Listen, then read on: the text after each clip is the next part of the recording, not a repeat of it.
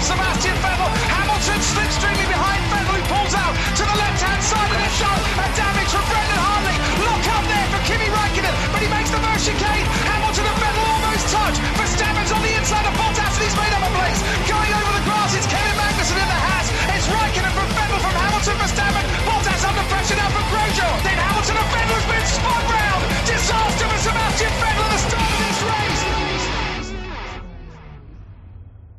Bonsoir à tous et bienvenue dans cette nouvelle émission du SAV.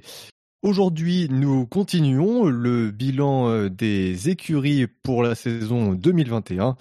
Et pour cette troisième émission, nous allons parler de l'écurie qui a été classée huitième au classement des chroniqueurs. Et il s'agit d'Aston Martin. Aston Martin que je vais débriefer avec Shinji, Gus Gus et Dino. Bonsoir messieurs. Bonsoir. Buonasera. Non, là, là c'est pas une écurie italienne. euh, je pense que tu peux éviter euh, de dire Oui. Buonasera.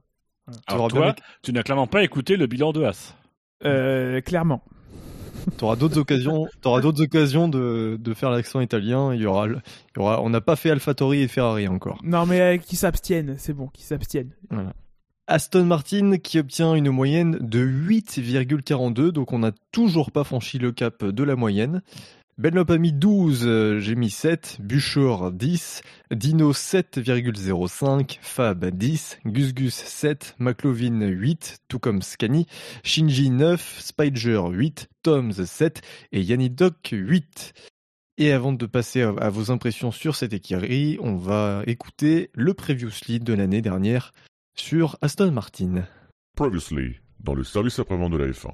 Tournons-nous tournons-nous vers, euh, vers cette année 2021 et, euh, et l'avenir que, que vous voyez pour, euh, pour l'écurie qui deviendra donc Aston Martin. Déjà, est-ce que vous voyez plutôt du vert avec un peu de rose ou plutôt vert-vert Alors, il y aura du. Enfin, les, les, les indiscrétions qui nous, par- qui nous sont parvenues au début du mois de janvier euh, tendaient à montrer du vert. Enfin, après, moi, je suis daltonien, donc peut-être que c'est rouge. Je, je sais pas. Ouais, ça va pas t'arranger cette histoire. Bah, peut- au, moins, au moins, je pourrais m'arranger dire Ah putain, Ferrari, c'est génial. et tout. c'est vraiment. Mais il a pas quitté Ferrari. euh, ouais, non. Je... Après, euh, Globalement, est-ce que, est-ce que euh, ce concept va être euh, dépassé par tous les autres euh, qui poussent fort? Ou est-ce qu'ils vont quand même réussir à, à survivre avec, euh, avec cette copie, disons? Ils ont quand même, j'imagine, appris des choses de, de, de, de, passer euh, ce modèle en soufflerie et de voir ce que ça donne, euh, les simulations et tout. Donc euh, peut-être peut-être qu'ils ont des idées pour, pour, pour l'améliorer encore. Je pense qu'ils l'ont fait, ils ont réussi à le faire, ils n'étaient pas largués sur la fin de saison. Je c'est compliqué, c'est hyper compliqué parce que mine de rien, là, on est dans le cœur du peloton et, un dixième, ça fera, ça fera une grosse différence quoi. Après, euh, rappelons quand même que dans le cœur du peloton, comme tu dis, donc eux, ça fait partie des équipes, euh, des deux équipes qui auront la possibilité de passer au composant 2019 Mercedes, au composant 2020 Mercedes l'année, enfin en 2021, gratuitement, donc sans utiliser de jetons, et euh, ça en plus de donc des jetons qui pourront utiliser euh, pour développer la voiture, euh, tout en sachant, en ajoutant à tout ce mix que McLaren, eux, ils sont un peu plus contraints sur la manière dont ils vont utiliser leurs jetons. Oui. Même s'ils récupèrent un bloc Mercedes, mais bon, le bloc Renault était pas dégueulasse. Euh, et en ajoutant aussi que il y a quand même des changements euh, aérodynamiques dont et des changements pneumatiques dont on ne sait pas encore euh, mesurer, euh, dont on ne sait pas encore quel impact ça aura, quoi. Donc euh, il y, a, il y a- il y a même encore plus, je pense, de paramètres dans ce cocktail déjà bien bien serré du milieu de peloton qui euh, vont entrer en ligne de compte. Pe- Peut-être aussi qu'avec euh, le bascule logique qui va se faire, euh, les ressources entre 2021 et 2022, euh, le, le début euh, de la saison va peut-être être déterminant. Ceux qui vont bien démarrer vont poursuivre un peu euh, le développement et ceux qui vont vraiment peut-être euh, être tout de suite un petit peu euh, en arrière-plan vont se dire on va plus miser sur 2022, mais c'est à double tranchant puisque si le, le peloton est, est resserré, en développement un peu encore sur 2021, il y a peut-être moyen de rattraper une saison qui a, mal démarré. Franchement, je sais pas. Faudrait vraiment, à mon avis, euh, Aston, euh, Maintenant, on passe quand même, c'est Aston Martin, quoi. Donc c'est plus pareil. Et t'as Vettel dans tes rangs en plus. Donc c'est plus pareil. Hein. Euh, à partir de l'année prochaine, on pourra pas euh, vraiment considérer qu'on est dans la petite équipe euh, qui, enfin, cette équipe un peu sympathique qui en fait végète en milieu de peloton. Même si euh, ça va pas révolutionner tout ça, il y a un certain nombre de choses qui sont mises en place, notamment dans les réglementations, tout ça, qui vont aussi recentrer un petit peu les ambitions. Et je pense que, sauf à miraculeusement être en position d'être régulièrement en train de jouer la victoire, je pense qu'ils ne pousseront pas le développement loin, même, même en cas de bonne performance. Surtout qu'encore une fois, si tu as sacrifié entre guillemets ton travail sur la voiture 2020, qui sera donc aussi ta voiture 2021, c'est aussi parce que tu as des ambitions pour 2022. Je pense qu'ils s'amuseront pas à étirer en longueur, même si ça se passe bien. Encore une fois, sauf à ce que ça se passe vraiment extrêmement bien, le développement de leur voiture. Pour, pour terminer, un petit euh, pronostic euh, bataille Vettel-Stroll Hum. Bah, après tout ce qu'on a dit, euh, Ce sera intéressant de voir ça. ah, Euh, c'est- ça va être intéressant, mais autant euh, c'est un- peut-être un piège pour Vettel aussi, parce que si Stroll il se réveille et euh, si Stroll se réveille et que c'est ils sont euh, coude à coude, beaucoup vont tirer des conclusions quoi. Peut-être peut-être des conclusions euh, trop hâtives, euh, Pro- puisque peut-être. euh, Stroll sera dans une voiture quand même qu'il connaît, qui aura peut-être peu évolué par rapport à, à cette année, là où Oui, Vettel va, va se retrouver dans la Enfin, si, si Vettel arrive euh, chez Aston Martin quand- comme il est arrivé chez Ferrari euh, en 2000, euh, je ne sais plus, 15. 15, ouais, où il a fait une, une très bonne arrivée, une victoire dès le deuxième, troisième Grand Prix, je sais plus. Enfin, il, il s'était très vite bien installé dans la Ferrari. Euh, bah, ça peut faire du mal aussi. avait à- mal fesses Stroll, quand même. quoi.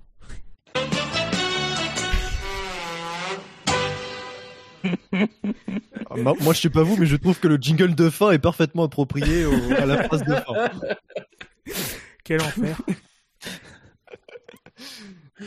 Alors du coup, j'ai pas tout à fait compris les pronos sur la performance d'Aston Euh, Martin. alors, déjà, le prono qui était bon, c'est qu'elle était bien verte.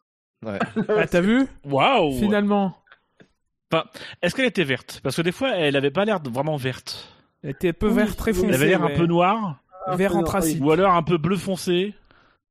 Ah ouais, c'était un sale vert, hein, vraiment. euh, J'espère qu'ils font un meilleur vert l'année pro- en 2022 parce que là, euh, c'est c'est typiquement le genre de vert où les daltoniens euh, s'y retrouvent pas. Ils confondent Après, avec c'est- Ce Mercedes. sera un peu marron, ce sera un vert de terre. Remets la fin du. Attends, c'est faut que je Moi remette la aussi, il fin faut du- que je m'amuse ce soir, monsieur. On vient, on vient à peine de commencer euh, la, la soirée et tout ça, et tu, tu veux t'amuser tout de suite. Ne fais pas croire aux gens qu'on s'est donné un rendez-vous un mardi soir à 21h pour faire une émission spécifique sur Aston Martin. Bon, alors Déjà Aston est Martin, jeudi. Aston Martin en tout Oui, cas, qui termine. on a fait Mercedes juste avant, enfin arrête. euh. Il faut les couper ou quoi? Ah non, c'est juste qu'ils Non, non, c'est juste ton charisme. ah putain, ça c'était très drôle. Donc Aston Martin, septième au championnat constructeur, hein, c'est euh, la déception. M'en fous, je continue. Donc euh, avec euh, 77 points, bravo à eux. Vettel 12e, Vettel 43 points, à son meilleur résultat en carrière, à Sébastien Vettel. euh. Euh, Lance Stroll 13e avec 34 points. Meilleur résultat de, de Aston Martin, eh bien c'est une deuxième place à Bakou. Ça a failli être égalé un par la connard. deuxième place en Hongrie. Euh, putain, le 2 de tension quand même. hein. Belle réaction. Ouais, mais, mais non, attends, j'étais en train de rire parce que t'étais drôle. Et t'as décidé d'arrêter d'être drôle pour devenir un connard Mais en disant que c'était la meilleure saison je de Sébastien Vettel avec ses 43 points. Mais non, c'est moi moi qui étais drôle. drôle. Je croyais que tu, te, que tu rigolais parce que c'est Gus Gus que tu trouvais Moi, j'arrive à rire et à écouter les autres. Et c'est une performance, sache-le. Mais c'est pas Bilo qui a été drôle. C'est physiquement Bah, impossible. apparemment, si. Apparemment, si. Euh, donc voilà, Vettel qui euh, fait deuxième à Bakou, qui a failli faire deuxième en Hongrie, mais il été disqualifié. Stroll, son meilleur résultat, par contre, ce n'est que sixième au Qatar. Et en qualification, euh, honnêtement, je sais pas qui a fait la meilleure qualif, parce qu'ils étaient quand même assez loin. Au classement du SAV, eh bien Aston Martin se retrouve septième également avec 21 points. Sachant que dans le détail, Vettel est 11e avec 19 unités et donc Stroll, vous l'aurez compris, n'a marqué que 2 points au classement du SAV, chers auditeurs. Messieurs, Alors, donc, en, qualif, euh, Vettel 8ème à Monaco et Autriche et Stroll 8ème en Russie. merci. Donc Aston Martin, vous avez été, euh, on a tous été assez sévères dans les notes, hein, puisque tous les quatre on a mis en, entre 7 et 9. Ah bah, Alors, on a été chutes. Ouais, c'est ça. Je pense que je pense qu'on a jugé la chute. Après, euh, la saison, considérant la chute, la saison est pas si si si. Enfin, on peut penser qu'ils ont très vite arrêté euh, la saison. Ils ont voilà, ils ont plié bagage, ils ont ils sont passés à autre chose et ils ont quand même réussi à capitaliser et à progresser un peu cette saison. Je pense en ayant le regard sur la saison prochaine. J'ai peut-être été un peu sévère moi avec mon 7. J'aurais mis 8. Ouh, là, c'est beaucoup plus clément, dis donc. Bon, perso, Euh, je ne regrette pas mon 7, moi. Bah, c'est un peu. euh, on, on le sait, on le- Fab commençait à le pressentir dans le dans le dans, dans le previously. Euh, le- les, les conditions euh, de euh, de ces changements aé- aérodynamiques semblent euh, avoir eu le plus de conséquences. Donc pour Mercedes et Aston Martin, qui avaient une philosophie de voiture euh, avec peu d'inclinaison euh, sur l'avant. Visiblement, c'est eux que ça a le plus touché. Après, est-ce que ça explique tout? Parce que Mercedes, malgré ce changement, ils ont réussi à se maintenir à peu près au même niveau et c'est Red Bull plus qui a progressé. Bon, c'est peut-être un- une combinaison des deux, mais en tout cas, est-ce que c'est pertinent de comparer Mercedes et Aston Martin? Je, pense pas. C'est une écurie qui, euh, reste. euh, La comparaison est difficile parce qu'ils ils ont fait un coup l'année dernière en, sortant leur, euh, voiture copie carbone. Forcément, sur le long terme, ça, ça peut pas payer. Notamment avec un changement aérodynamique comme on en a eu cette année. Et les et pas les mêmes capacités de Mercedes à développer une voiture, à, à- à comprendre euh, comment fonctionne l'aérodynamique et donc à en tirer des conclusions, euh, à, concevoir quelque chose. C'est pour ça que euh, en 2022, euh, enfin, euh, je sais.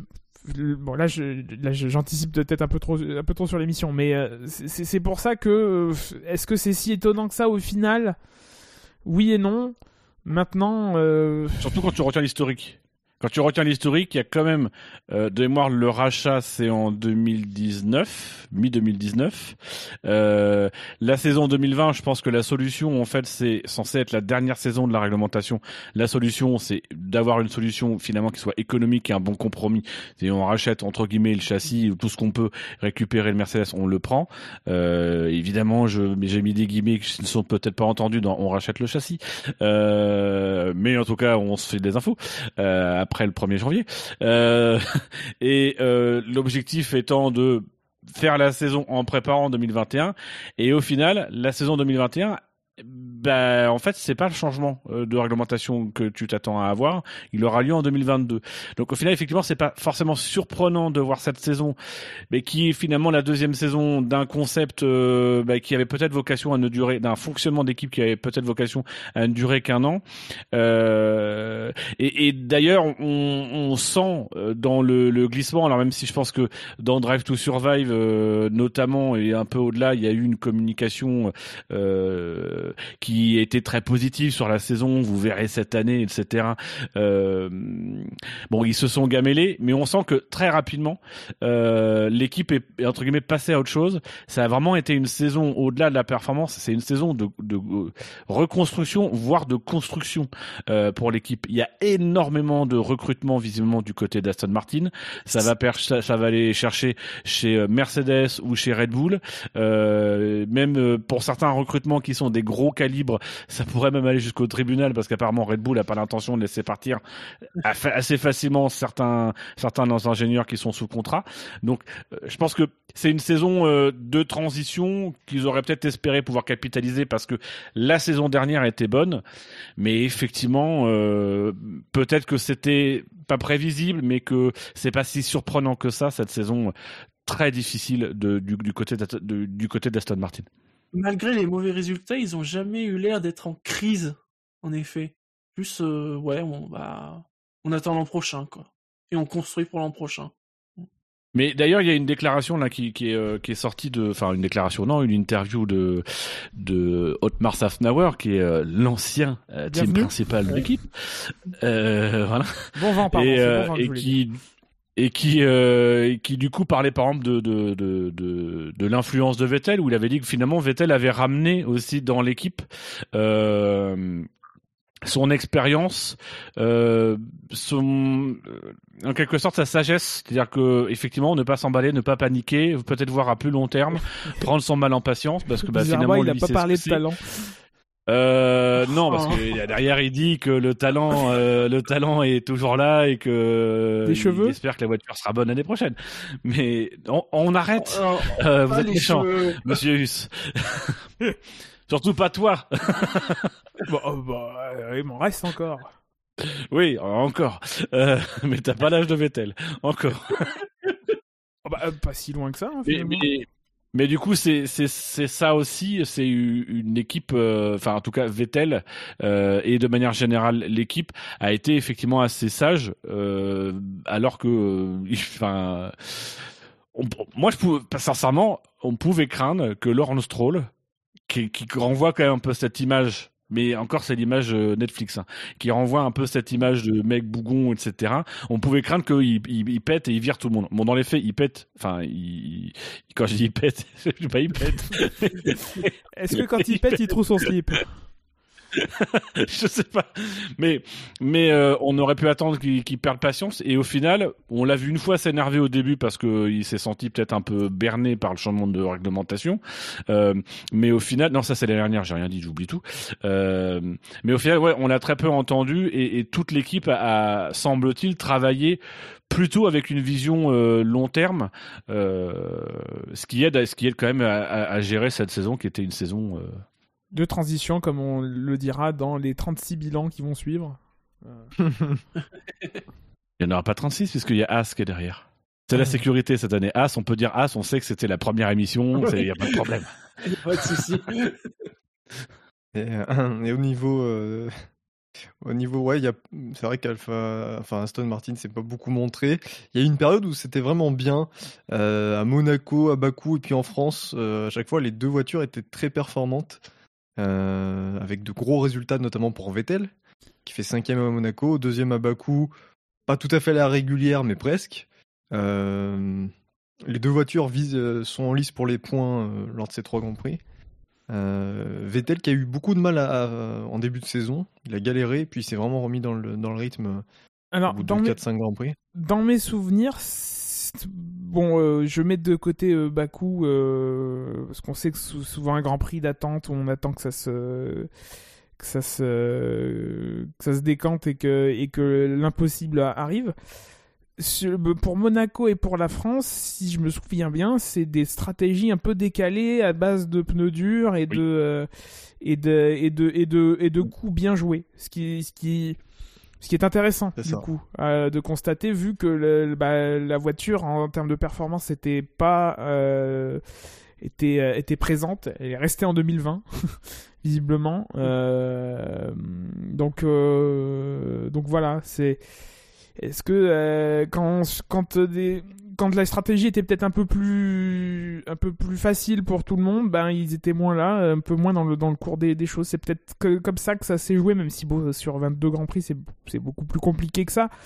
Euh, Est-ce que c'est pas ça la, la chose quoi Je pense qu'ils se sont mis en mode opportuniste et d'ailleurs ça, ça se voit un peu dans les dans les dans le bilan euh, en course de mémoire euh, enfin pas de mémoire parce que je suis sur le sur l'infographie euh, de la F1 sur Twitter. Euh, Stroll devance en course neuf fois Vettel mais c'est c'est très rarement en fait dans les moments décisifs. Et ça j'y vois un petit truc c'est-à-dire qu'on on a un peu le, le sentiment de cette équipe qui a effectivement essayé de de profiter des opportunités pour euh, pour prendre ce qu'elle pouvait prendre et peut-être aussi du côté de Vettel, bah, quand il y avait le moment où il y avait quelque chose à aller chercher, on a senti que Vettel euh, le faisait euh, et que le restant du temps, bah, c'était un peu plus euh, compliqué euh, pour les deux. C'est peut-être là que Stroll arrivait à faire la différence parce que bah peut-être que Vettel se dit bon après tout ça sert à rien, on va essayer des trucs, on va ou alors je vais je vais juste piloter. Euh, ou faire un tête à queue euh, pour changer. Euh, mais mais voilà, ça a vraiment été une saison de d'opportunistes au final. C'est et je trouve que il y a vraiment c'est c'est- ce- cette espèce de calme dans, dans la saison Aston Martin laisse à penser de mon côté que soit dès le début, mais même à la fin de saison dernière en fait, je disais déjà bon la saison prochaine on la joue pas. Et c'est un peu ce que sous-entend sous-entendait Fab. Euh, voilà, on la joue pas et au final on prend on prendra ce qui- ce qu'on pourra, on, on prendra ce qu'on ce qu'on pourra. Soit il y a eu une intelligence collective de très vite se dire bon bah c'est plié, on fera rien cette année, donc bah on profite des opportunités. Et ils ont basculé d'un mode euh, on, on va avoir la, la, la troisième ou deuxième meilleure voiture euh, parce qu'on est les meilleurs, euh, à un mode euh, bon bah on va chercher des points quand on pourra aller les chercher. Et, et, et ils se sont vraiment très vite adaptés. Donc ça c'est aussi un point positif de cette saison. Moi, là où je te rejoins, euh, alors je te rejoins sur les conséquences, c'est que du coup, bon ben, euh, voyant que c'était pas ça, ben euh, autant se concentrer directement sur sur 2022. Maintenant, ouais, le changement de réglementation pour 2021 avec qui qui favorise les voitures piquées. Est-ce que c'est pas aussi une fausse barbe ou quelque chose qui permet leur permet de se- de s'en sortir en termes de communication et qui permet aussi de cacher que que développer une voiture comme euh, comme celle qu'ils ont fait l'année dernière, c'est pas aussi évident que de que de baser une voiture sur sur un concept déjà existant. Euh, euh, c'est plus facile de, de montrer de, de pointer du doigt le régulateur que de de critiquer euh, le travail qu'on n'a pas réussi à faire euh, soi-même sur la voiture de, de, de 2021. Parce que ça, c'est du travail qui a été fait pendant euh, l'année 2020 où euh, il n'y avait pas encore les budgets capés, euh, il y avait euh, pas encore les restrictions sur la CFD ou sur, sur le... euh, en tout cas, il n'y avait pas l'étagement de la CFD par rapport aux positions au classement. Euh, voilà. C'est moi, je trouve quand même qu'il se il se cache peut-être aussi un peu trop sur le l'argument du euh, 2022 on va le préparer pour euh, pour masquer un petit peu pour cacher un peu la misère de de, de cette transition de cette saison qui effectivement n'était pas censée euh, arriver avec ce règlement là mais euh, mais euh, mais même euh, si le règlement il favorisait ou défavorisait tout le monde encore une fois Mercedes avec d'autres moyens certes euh, a quand même été moins touché par le changement de règlement Oui, mais c'est pas la même saison. Mercedes est moins touché, mais en même temps, ils, ils ont déjà beaucoup plus d'expérience, beaucoup plus de certitude. Ils ont Oui, la maîtrise ont, du ils ont concept des trucs à jouer la base. aussi, oui. Et ils ont des trucs à jouer. Là où Aston Martin, ils ont pas la maîtrise du truc. Ils ont peut-être moins de, ils ont peut-être moins de ressources et notamment moins de ressources euh, euh, en, termes d'ingénierie. Et puis euh, effectivement, ils ont, ils ont pas d'enjeu eux sur la saison. Ils peuvent, ils peuvent se permettre de plier la saison, ce que pouvait pas faire Mercedes. Si on rentre un peu plus dans le détail concernant la, performance des pilotes, qu'est-ce que vous avez envie de signaler chez Vettel et chez Stroll? Voilà, à peu près ça. Bah, Vettel, ça, ça a commencé à faire peur en début de saison. Il y a Bahreïn, il y a, un- il y a une boulette, je crois. Ouais. Et puis euh, un peu plus tard, euh, il y a dans la bataille avec Alonso, si je me trompe pas, Silverstone. euh, à Silverstone, il y a aussi une, une petite boulette que j'ai tendance à peut-être un peu excuser, euh, à voir en fonction des difficultés de la voiture. Sinon, en dehors de ça, il y a, il y a eu surtout, bah, on a senti du côté de Vettel peut-être plus l'expérience, des petits coups de, effectivement, des petits coups de, de, de, de stratégie, d'interprétation de la course. Euh, on a eu notamment l'occasion de le voir euh, dans le, comment s'appelle, dans le, le Grand Prix d'Abu Dhabi et, et tous ceux qui ont eu l'occasion d'aller écouter un peu toutes les conversations radio, etc. Euh, il a une, il a une lecture de la course et de ce qu'il faut faire, etc. qui est plutôt intéressante, Vettel. Donc je pense qu'il a capitalisé sur ça cette année. Euh, là où Stroll euh, fait un peu du Stroll, c'est-à-dire euh, il n'y a pas grand-chose à aller chercher, donc euh, je dors. Ouais, Sans être mauvais, hein, mais pas fou. il a traversé la saison, quoi. C'est- Ah ouais, c'est ça, ouais. Y a pas. Il, il Voilà, s'est même pas distingué euh, sous la pluie. Parce qu'on a eu quand même un certain nombre de séances de courses sous la pluie. Et cette année, euh, rien. Ah, C'est-à-dire Euh, que les, Ils ont montré que. Ils ont montré qu'ils pouvaient faire des choses vraiment intéressantes sous la pluie. C'est-à-dire que les bons résultats, moi, sixième place au Qatar, c'est c'est- c'est aucun souvenir. Je- Oh, on l'a pas vu Stroll de l'année à part son crash à Bakou, quoi. Et le départ à Budapest. Oui. Oui. Donc, euh, ouais. Ouais, Stroll très transparent. euh, il avait bien commencé, profitant peut-être du fait que Vettel arrivait. Mais sinon, sur le reste, ouais, c'était Et compliqué. de quelques vétélades de début de saison, comme l'a rappelé Dino. Après, il finit qu'à 9 points hein, de Vettel. hein. C'est vrai, alors que Vettel euh, marque des gros scores à deux reprises, hein, Monaco et, et Bakou. 10 et 18 points, il marque 28 points sur ces deux courses. Là où Stroll, c'est un peu plus réparti. Stroll, il termine euh, 9 fois dans les points, Vettel 7 fois.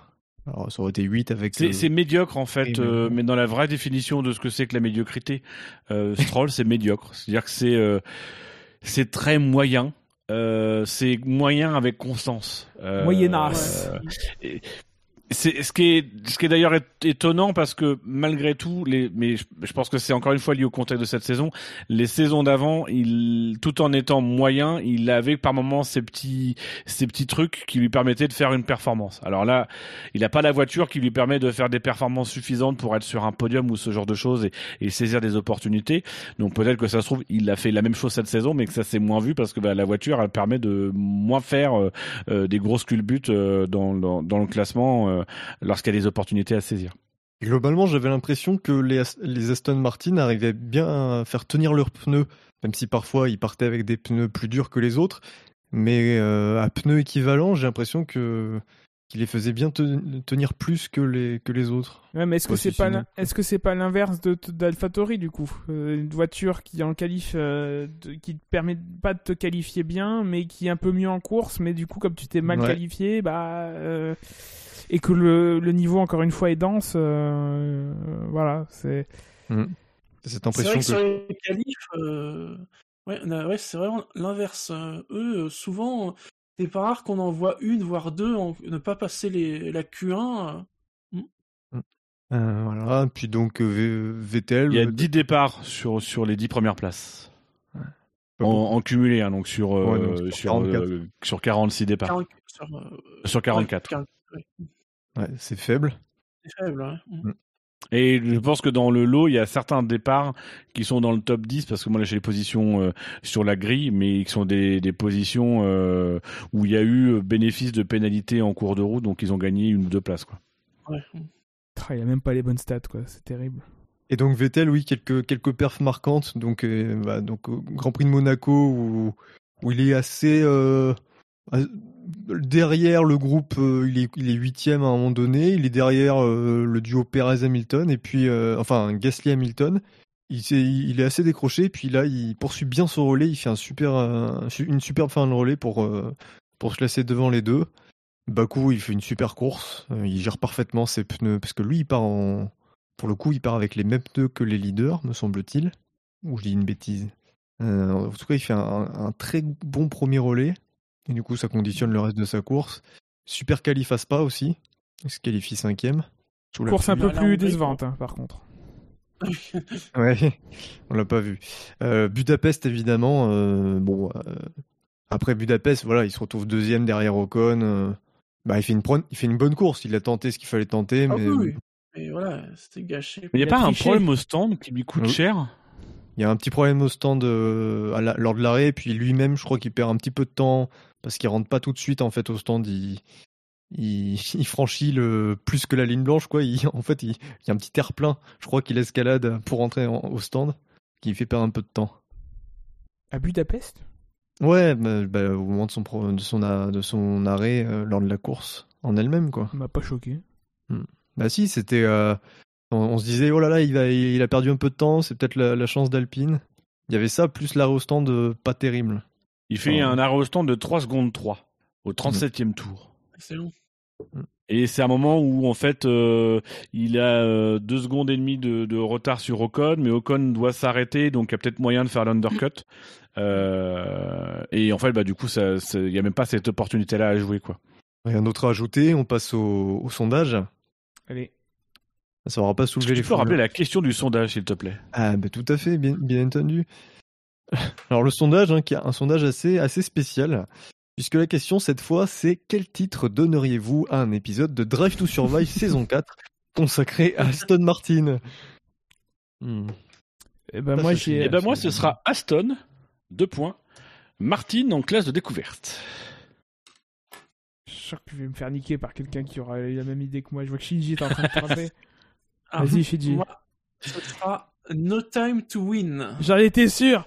Moi, j'avais No Time to Perform. Non, mais t'as pas, pas de regret, Gus Gus. No time to win, c'est mieux. Ouais, en même temps, bon.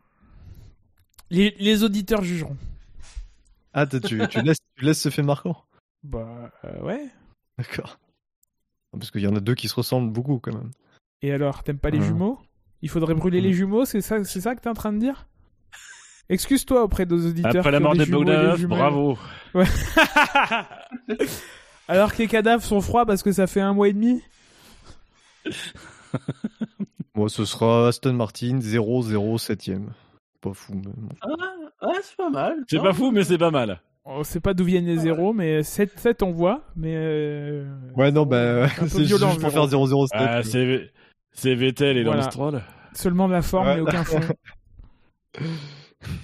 Ouais. Les auditeurs Euh, jugeront, ils puniront. Voilà, donc euh, bon, pas la peine de vous rappeler. euh, J'allais dire un peu comme ta bite, mais si je vais les rappeler. c'était méchant. Donc, le titre de Drive to Survive pour Aston Martin, vous avez le choix entre Aston Martin en classe de découverte, No Time to Perform, No Time to Win, Aston Martin 007ème. Et donc, comme d'habitude, vous vous rendez sur notre site internet savf1.fr pour voter. Euh, il faudra vous rendre sur le- l'article de consacré à Aston Martin, euh, au bilan d'Aston Martin pour voter, puisque vous ne pourrez probablement pas voter euh, sur le, le site inter- sur la page d'accueil de- du site internet. C'est pas clair. Oui, bah, euh, pas grave. Vas-y, Non, fais-le. parce que c'est. Allez, Dino, nous t'écoutons. Non, non, non, non, non. non. Je- je- Moi, je laisse les autres se débrouiller avec ce qu'il y a dans leur bouche. savf1.fr, voilà, c'est tout. C'est tout ce qu'il y a- C'est tout ce qu'il y a à retenir. Voilà. savf1.fr. Faut le... voilà. Alors, vos pronos concernant Aston Martin en 2022, où est-ce qu'ils finiront? Champion Oula. Avec Lance Stroll, putain, dur. Euh, Mais t'es un, t'es un, un, un petit, un petit chenapan. Ça Oh, perd bien rattrapé. que va dire l'ARCOM? Qu'aurait dit l'ARCOM? Ah oui. Moi, j'appelle le CSA. hein. Non, l'ARCOM. Ah oui, c'est plus. Ah oui. c'est l'Arcom, oui, c'est T'as raison. Allez, on va dire septième, juste Oh. derrière AlphaTauri, et ils vont être en dispute avec AlphaTauri toute la saison. C'est un fait marquant que tu nous écris sur le chat, Gus Gus Non. C'est un- C'est une un réponse à quelque chose qu'a dit, euh, qu'a dit Dino, mais, mais je pense qu'il vaut certaines choses gagnent à rester privées. Bien sûr. C'est creux aussi. Donc Shinji les voit 7ème, mais plus proche d'AlphaTauri. Moi, Cinquième. pareil, en fait. Cinquième, je pense que. euh, je pense quand même qu'il prépare. Euh, je pense qu'il y a des ressources quand même dans cette, dans cette écurie. Je pense que Laurent Stroll, pour euh, faire rebondir sur ce qu'on a dit tout à l'heure, est quelqu'un de, de ce qui, qui se place sur le long terme et qui est pas dans le. euh, il faut que ça marche tout de suite, machin. Il a bien compris comment ça fonctionnait, notamment en Formule 1.